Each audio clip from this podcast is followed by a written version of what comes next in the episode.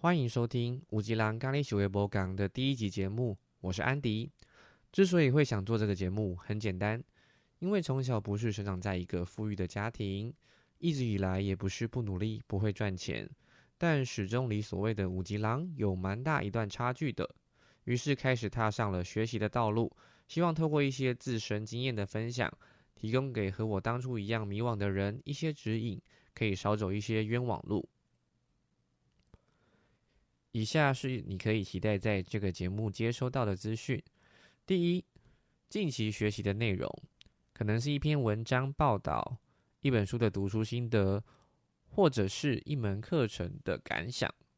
其实安迪从小开始就还蛮会念书的，只是过往的目的跟现在完全不同。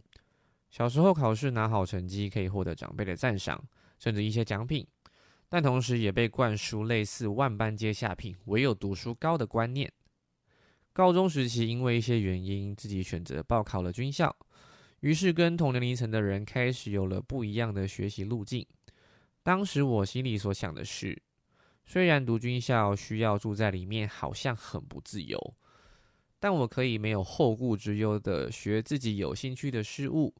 于是乎，大学意外在军校读了个应用艺术学系，学了美术、绘画、剧场、影视，以及当时我最着迷的乐器萨克斯风，参与制作了一场又一场的艺术展演，甚至开了自己的毕业音乐会。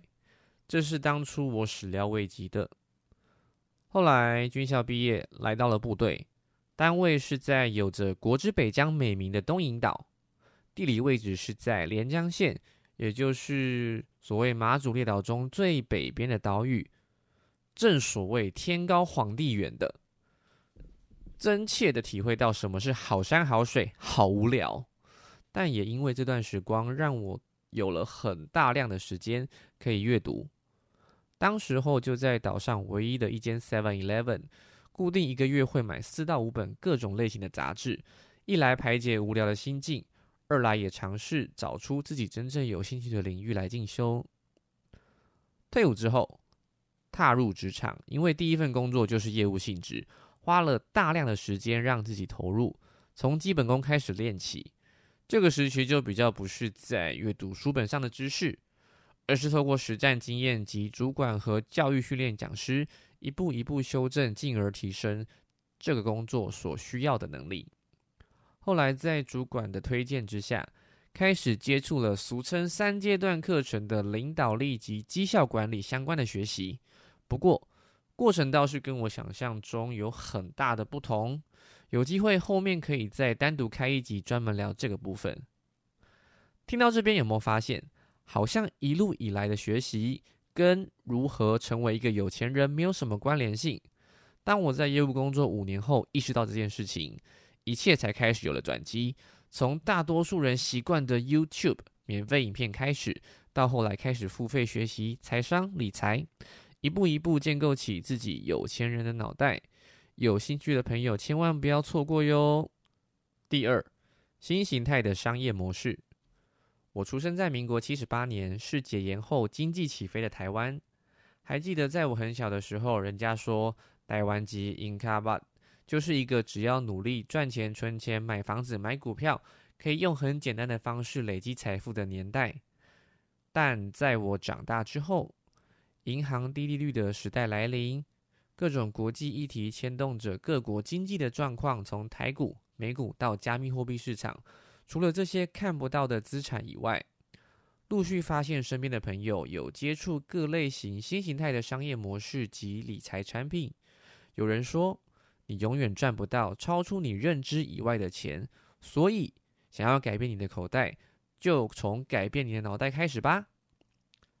第三，五吉郎专访，听听看创造财富的过程中，不同类型的人是怎么做的，为什么他们做得到。我却还没有。